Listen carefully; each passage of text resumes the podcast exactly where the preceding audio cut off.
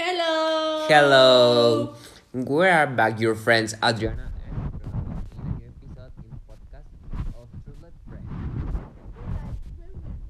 Number of cities. for two. Let's start.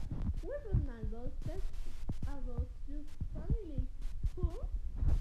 She is my mother. What is your phone living? She is a past teacher.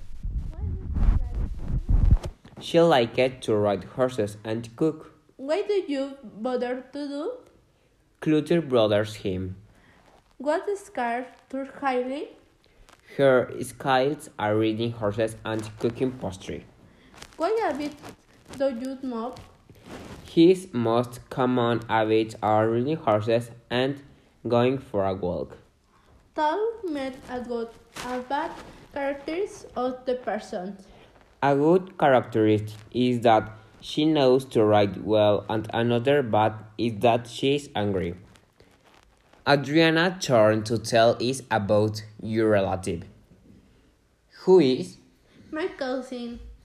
That do you do for a living? She is actress and model. What do you like to do? He really likes interactive with fans. What do you brother to do? That is the certain both time and love. What skill do you highlight? Wonder yourself very well and front of the cameras.